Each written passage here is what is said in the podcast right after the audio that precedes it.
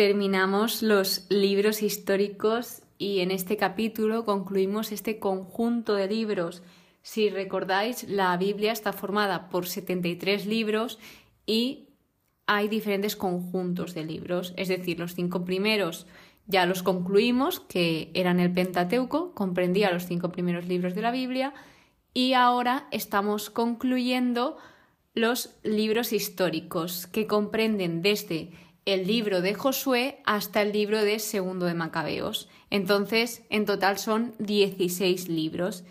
Y en este capítulo lo que os comento es la conclusión, hago una recapitulación de todo lo que hemos ido aprendiendo, las lecciones más importantes desde mi punto de vista, etc. Así que, primeramente, vamos a hacer un breve recordatorio que son los libros históricos y estos lo que hacen es narrar la historia religiosa de Israel desde la muerte de Moisés y su relevo con Josué, que de ahí es donde empezamos el libro de Josué a la cabeza. Entonces, desde aquí, desde el relevo de Josué hasta Juan Hircano, que esto se data entre los años 135 y 104 a.C.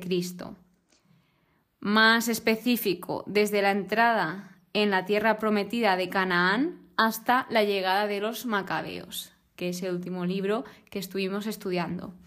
Así que, hecho esto, vamos a empezar, como siempre, en todas las conclusiones. Primero, cómo es Dios o cómo han visto las personas a Dios en estos libros, cómo lo han descrito. Lo más destacado de todo es que se han referido a Dios como un Dios misericordioso, un Dios fiel, un Dios que es atento y que escucha, un Dios justo, además de que en varias ocasiones, sobre todo en los últimos libros, se han referido a Él como juez. Luego también que Dios protege, que Dios provee y además que Dios ayuda.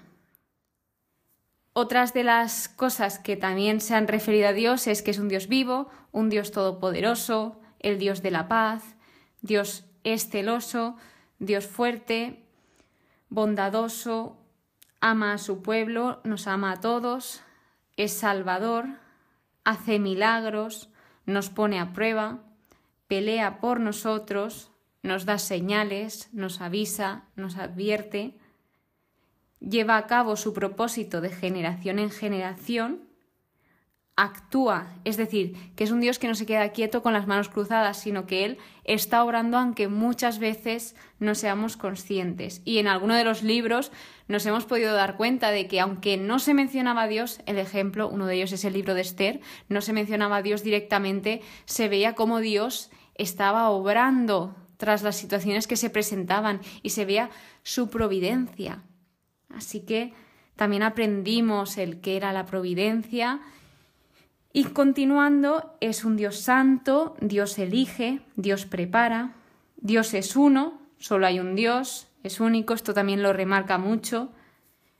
Dios responde, Dios usa todo para bien, aprovecha cada situación recompensa a todos, a los que luchan y a los que apoyan. Es decir, aquí una serie de personas iban a enfrentarse a las guerras, pero había otras que no podían ir a la guerra por la razón que fuese y a pesar de que no estaban allí, también estaban apoyando. Y al final estaban todos unidos, simplemente que cada persona tenía un cargo. Derrota a todos y cada uno de los enemigos, Dios es lámpara, luz en las tinieblas, es grande, grandioso, vencedor, está contigo, no te abandona, nunca nos deja solos. Es amor, nos da lo que necesitamos y muchísimo, pero muchísimo más. O sea, esto me gustó mucho porque con un poquito que le demos a Dios, si empezamos poquito a poquito, poquito a poquito, Él es que nos da multiplicado por un millón. Es que es alucinante y se ve a lo largo de estos libros. Luego que Dios castiga, pero estos castigos no son para hacernos daño, sino todo lo contrario, estos castigos son para corregirnos, para que nosotros mejoremos como persona. porque muchas veces si todo fuese bien, ¿qué aprenderíamos? Nos costaría muchísimo aprender. Entonces, pues como he dicho, Dios usa todo para bien y Dios usa todas las situaciones no tan buenas para convertirlas en buenas y seguir llevando a cabo su propósito. Es eterno, es verdad, es verdadero, permite, permite que pasen diferentes cosas porque pues nosotros tenemos libertad y nosotros tenemos libre elección de cada decisión que hacemos. Entonces, pues Él permite nuestra libertad, que seamos libres. Da descanso y de hecho esto lo enfatiza mucho, de que es necesario que descansemos. Nos habla a través de diferentes personas, también se enfada. No hay imposibles para Dios. Cambia corazones y los prueba, es decir, transforma nuestros corazones, guía es una guía nuestro camino si nosotros queremos y le permitimos que sea nuestra guía. Ayuda, es creador, tiene preparado algo más grande para ti. Esto se refiere a, por ejemplo, el ejemplo de una niña pequeñita que tiene un osito muy pequeño de peluche y se encuentra frente a Jesús delante. Y Jesús tiene como un osito de peluche súper, súper grande y cada uno lo tiene detrás de él, entonces no lo ve. Entonces Jesús como que le está diciendo, confía en mí, y ella pues le da pena mm, dejar ese miniosito, pero Dios tiene cosas muy grandes para nosotros y muchas veces hay que dejar atrás, pues por ejemplo, el pasado para poder vivir el presente y abrir las puertas al futuro, a todo lo que venga. Entonces, continuando, Dios envía personas para ayudarte, para protegerte, para que estén contigo, te cuida, dice y hace, es decir, Dios no es un Dios de palabras y ya está sobre todo destaca porque es un Dios de acciones, de hechos. Conoce tu corazón, es el único que sabe todo lo que has vivido, todo lo que has sufrido, todas las cosas por las que has pasado, es el único que conoce lo que hay dentro de ti. Nos da ánimos y fuerza incluso cuando nosotros no podemos ni levantar la cabeza. Quiere que seamos libres, como os he comentado, y liberarnos. Él no quiere que tengamos ninguna atadura, sino que todo lo que hagamos lo hagamos de, de corazón, porque nos sale desde dentro. Nos mueve el espíritu, el ánimo, el corazón. Es paciente, muy paciente. Quiere que seas feliz, Dios quiere que seas feliz. Es tierno, ve y observa. Decía el Dios que todo lo ve y que todo lo puede. Es temible, no se deja ningún detalle, es compasivo, nos acompaña, sabe cuáles son nuestros deseos y los cumple, que aquí pudimos ver ese ejemplo de Tobías cuando se va a casar y el padre de su esposa como que tiene ese deseo de conocer a sus nietos y finalmente se cumple. Además, bueno, toda la familia en completo, cada uno tenía un deseo muy especial y se cumplió. Dios cumplió cada uno de los deseos. Es sabio, nos libera, nos cura, es glorioso, admirable, insuperable. Usa a las personas como instrumento y aquí remarco, si se dejan. Si tú te dejas usar por Dios, pues Él va a actuar a través de ti, pero si tú no lo dejas, obviamente Él es muy respetuoso y va a respetar tu libertad y tu decisión. Tiene poder para proteger y aniquilar, trae gozo, esplendor, alegría, triunfo y gloria.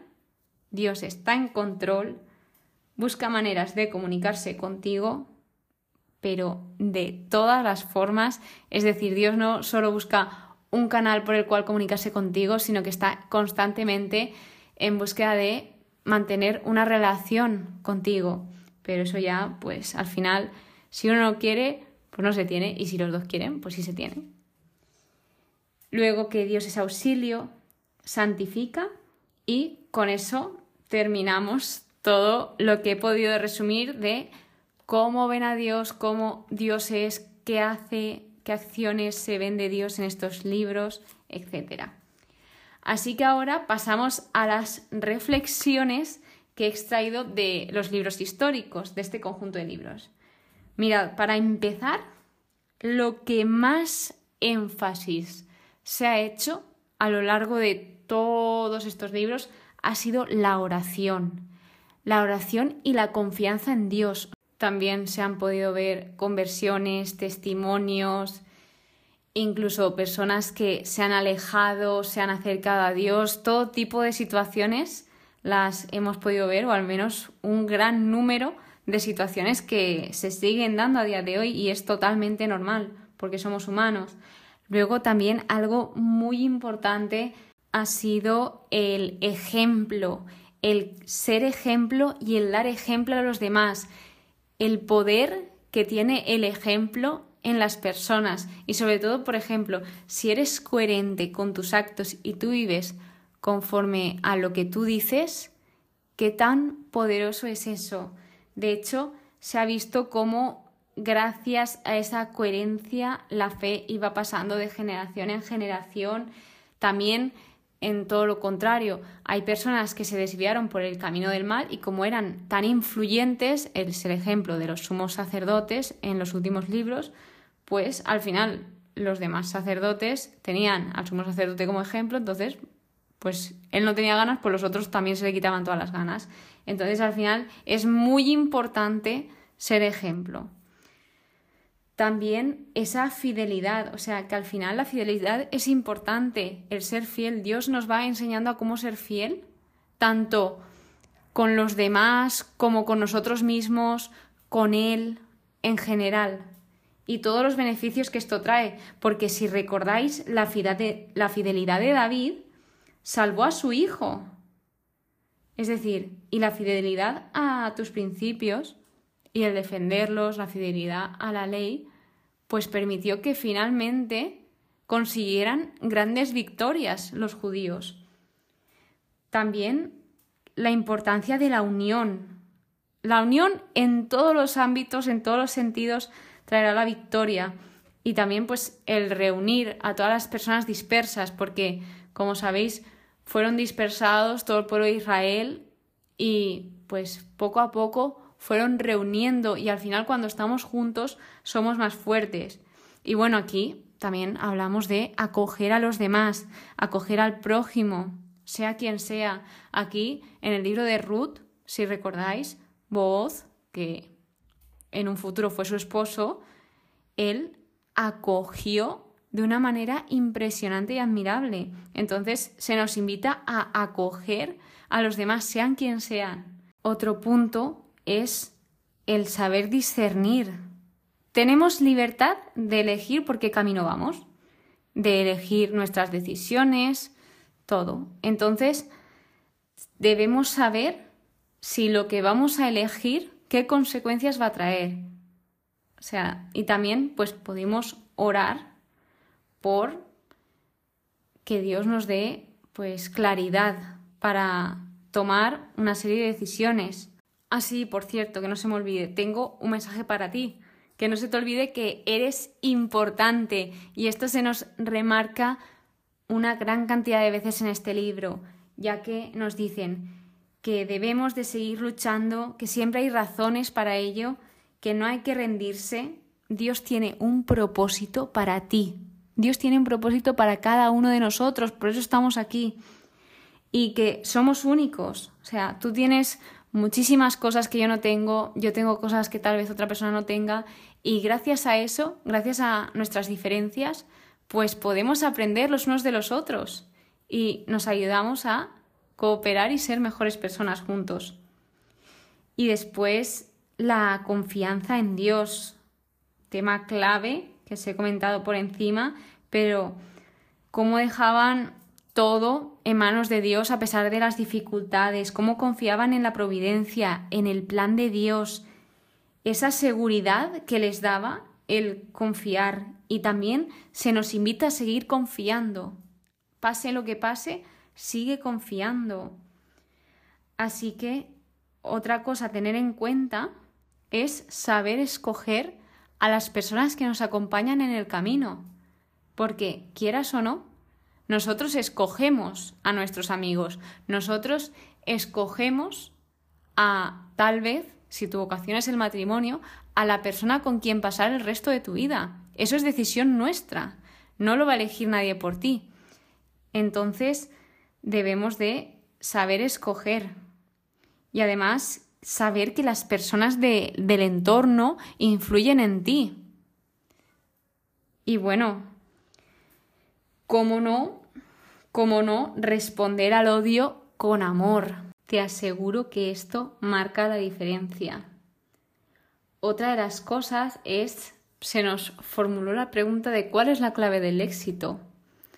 Pues básicamente consultar a Dios, porque ¿quién mejor que Dios sabe cualquier cosa?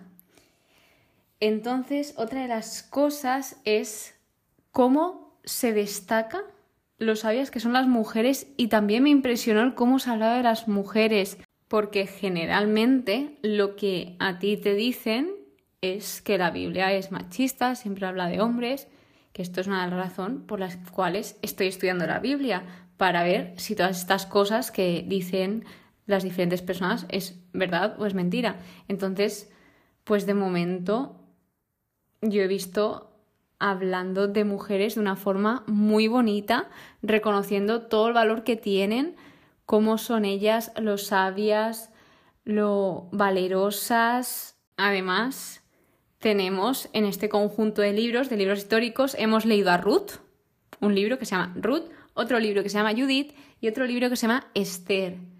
Y aquí nos muestran tantos aprendizajes de que Dios usa a cualquier persona, independientemente de quién sea y cómo sea, tanto si es mujer como si es hombre. Dios usa a cualquiera, no solo usaba a hombres profetas, sino que también había mujeres que transmitían la palabra de Dios y mujeres que acercaban al pueblo a Dios. De hecho, Débora era una de las jueces de Israel, que es de los primeros libros que vimos. De hecho, la llaman Débora, madre de Israel. Y eso es un papel muy importante. Así que se destaca esa importancia de la mujer. Y bueno, también se ve cómo en medio de tanta oscuridad, otra de las cosas que nos dejan marca de este libro, por así decirlo, es que en medio de, de, tanta oscuridad siempre hay esperanza, siempre hay un rayo de luz, siempre la hay. Aunque no lo veamos ni seamos conscientes ahora mismo, siempre el sol volverá a brillar, así que se nos invita a mantener esta esperanza. Y además, otra de las cosas es que se nos vuelve a repetir constantemente ese no temas de parte de Dios, no tengas miedo, yo estoy contigo. Otro punto es saber usar el tiempo. El tiempo es lo más valioso que tenemos o una de las cosas más valiosas.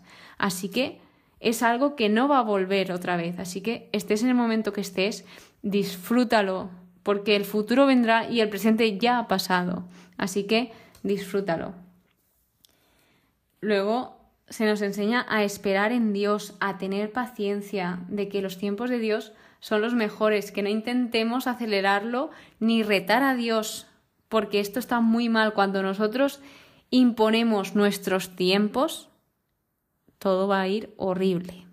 Ese es un gran spoiler. Va a ir horrible porque al final Dios tiene todo en control y quién mejor que Dios sabe cuándo pues se nos puede otorgar, por ejemplo, cualquier cosa. Sea lo que sea, Él sabe. También se nos enseña la importancia de la organización, de la preparación, sobre todo de que debemos estar preparados y que gracias a esta preparación obtendremos buenos resultados cuando pues nos puedan llegar las cosas de repente. El recordar, esto es algo que les dio mucha esperanza a las personas, la música y la adoración, cómo iban juntas, cómo iban ligadas. Y bueno, aquí claramente en estos libros se nos responde a la pregunta de cómo es un buen liderazgo. Porque pedazo de líderes que pasan a lo largo de la historia y que hemos aprendido mucho de ellos. Sí que es verdad que hay de todo. Están tanto los líderes buenos y los líderes que no supieron llevar adelante ese liderazgo. Así que pues de todos aprendemos, no solo de los buenos, sino también de los que fallaron, porque de hecho para eso está, porque podrían haber omitido esta parte, pero no. O sea, aquí está cosas que te gustan y cosas que no te gustan. Y esto nos sirve a todos para aprender. Y luego el ayudar y ser ayudados, además de pedir ayuda, que no nos dé vergüenza pedir ayuda, porque es importante. Y cuando alguien lo necesite, también tender nuestra mano. Las palabras de ánimo, el poder de las palabras. Vimos cómo gracias a esas palabras de ánimo el pueblo seguía adelante, seguía levantándose y seguía luchando. Además, aprendimos que la palabra de Dios transforma, es poderosa y que cuando necesitamos buscar respuestas, el mejor sitio es la palabra de Dios, la Biblia. Y aquí, por ejemplo, ¿qué pasaba en, el periodo, en este último periodo? No tenían profetas. ¿Y qué hacían? Recurrir a la palabra de Dios. Y de hecho ellos decían que gracias a eso, ellos pues tenían esa gran consolación. El no quedarnos quietos, manos a la obra, se nos decía. ¿Por qué? Porque hay que moverse. Esto también lo podemos relacionar con la espera. Aunque tú ahora mismo estés en tiempo de espera, tienes que seguir moviéndote, no te puedes quedar sentado toda la vida diciendo, vale, pues a ver ahora cuando el Señor me da esto. No, hay que seguir viviendo la vida, seguir disfrutándola. ¿Qué más? Tenemos el no rendirnos en nuestros proyectos, de que van a venir a personas a intentar que paremos los proyectos, a destruirnos los proyectos, a que nos vengamos abajo. Pues no, no permitas eso, tú sigue luchando, si es algo que a ti te emociona, sigue, sigue y desde aquí te animo y tienes todo mi apoyo para lo que sea que lleves entre manos. El ayuno, la importancia del ayuno aquí, a lo largo de estos libros se ha visto muchísimo, el cómo ayunan y cómo, igual que la oración, que no se presentaban sin orar, en decisiones muy importantes, no se presentaban tampoco sin ayunar. Ellos ayunaban y oraban antes de tomar cualquier decisión. Hablemos ahora de las pruebas en el camino, de las dificultades, los obstáculos que se nos van presentando. Y esto se me quedó muy grabado. Esto lo aprendí en el libro de Judith, que ella veía las pruebas como una bendición. Los momentos de dificultad decía, esto es una oportunidad. Todos fueron probados. Abraham, Isaac, Jacob, todos han sido probados y ahora nos está tocando a nosotros. Decía, wow, es que esto es una oportunidad que nos ha dado el Señor. Y ya, pues de ahí puedes sacar muchísimas cosas como oportunidad para mejorar, para acercarte a Dios, para lo que sea. Es una gran oportunidad. Por otra parte, algo que también se ve es ese egocentrismo que tenían muchas personas que se creían dioses y es que no somos dioses al final ese egocentrismo te está destruyendo porque te estás viendo por encima de los demás cuando al final todos somos iguales y esto te lo dice una persona que ha pasado por ser egocéntrica tal vez no al nivel 100% pero sí que por todo lo que llegué a consumir de música, pues todas las series que veía, al final me fueron construyendo así, cosa que el Señor va sanando poco a poco en mí. Pero esto es algo que cada vez se suele ver más. Y lo último que quiero destacar es que he aprendido a que debemos hacernos preguntas. Hazte todas las preguntas que quieras y haz preguntas a los demás. ¿Por qué? Porque con las preguntas se aprende una locura. Se reflexiona muchísimo. Y por ejemplo, una de las que nos hemos hecho en este libro es ¿dónde depositas tu confianza? ¿O en quién la depositas? Y bien, ya para ir terminando, se hablan de los siervos de Dios y hablan sobre Moisés, Josué y David. Así es como se refieren en estos libros a ellos. Entonces se ve que son figuras muy importantes. Y por último, voy a pasar a nombrar cómo se ha dirigido el pueblo al Señor, es decir, cómo lo llamaban. Está claro que es Dios, pero Dios tiene también nombres que le podemos llamar como Señor, Yahvé, etc. Pues en estos libros se le han llamado. Lo que más, el que más ha destacado es Yahvé Sebaot, que es el Dios de los ejércitos. Y continuando a este está el Altísimo, yo soy, Yahvé y el cielo. y los demás han sido la roca de Israel, el ángel del Señor, el espíritu de Yahvé, la mano de Dios, ojo que aquí de la mano de Dios se ha hablado mucho en estos libros, Señor del cielo y de la tierra, Señor de los cielos y de la tierra, Rey de todas las cosas, Rey del cielo, Rey de los siglos, Señor de los siglos, Señor omnipotente, igual que Rey omnipotente, Creador de las aguas, Dios de toda fuerza y poder, Creador, Señor universal, gran Dios vivo, un Dios exterminador de guerras, el cielo, Señor de los cielos, dueño de la vida y del espíritu, Señor santo de toda santidad, Rey de reyes, justo juez, Señor todopoderoso, el soberano, el soberano de los espíritus y toda potestad, gran soberano y Rey del mundo. Esto ha sido todo lo que he podido recopilar. He intentado recopilar lo máximo posible para transmitirlo con vosotros y también para ir consolidando el estudio que llevo hasta ahora. La verdad que he extraído muchísimos puntos, pero al final, si empiezo a contaros todo, esto se hace muy largo. Creo que os he contado lo más importante o lo más a destacar para mí, lo que más repetido he visto, que al final casi siempre se llega al mismo lugar. Y bueno, eso ha sido esta conclusión de los libros históricos. Sé que ha sido muy intensa, pero es que hay mucho contenido. Son 16 libros con cada uno con un aprendizaje enorme. Fijaos que hemos pasado por Josué, los jueces, Samuel, David, Elías, Eliseo, un montón de personas, Esther, Judith, Tobías, los macabeos, etcétera, etcétera, etcétera. Así que, ¿qué opinar de este conjunto de libros históricos? Que la verdad que me ha gustado muchísimo todas las lecciones que he ido aprendiendo. Luego ya la segunda parte es ir poco a poco poniéndolas en práctica. Y esto he tardado aproximadamente un año y seis meses en hacer los episodios y tener todo el estudio completo de estos 16 libros, así como dato curioso. Y nada, que estoy muy contenta, que no, o sea, es que estoy muy emocionada porque el siguiente libro son los Salmos y no sabéis la emoción que tengo porque los Salmos es una parte muy importante que se lee en la Eucaristía. Es como las lecturas que hay entre medio de la primera lectura y la segunda lectura. Entonces, para mí, pues, estoy que exploto de emoción, tengo muchas ganas y es que ya, ya está ahí, o sea, es que ya está ahí. Lo veía súper lejos cuando empecé la Biblia y luego también cuando empecé los libros históricos, veía como que nunca llegaba, pero, pero ya está, ya está, ahí está.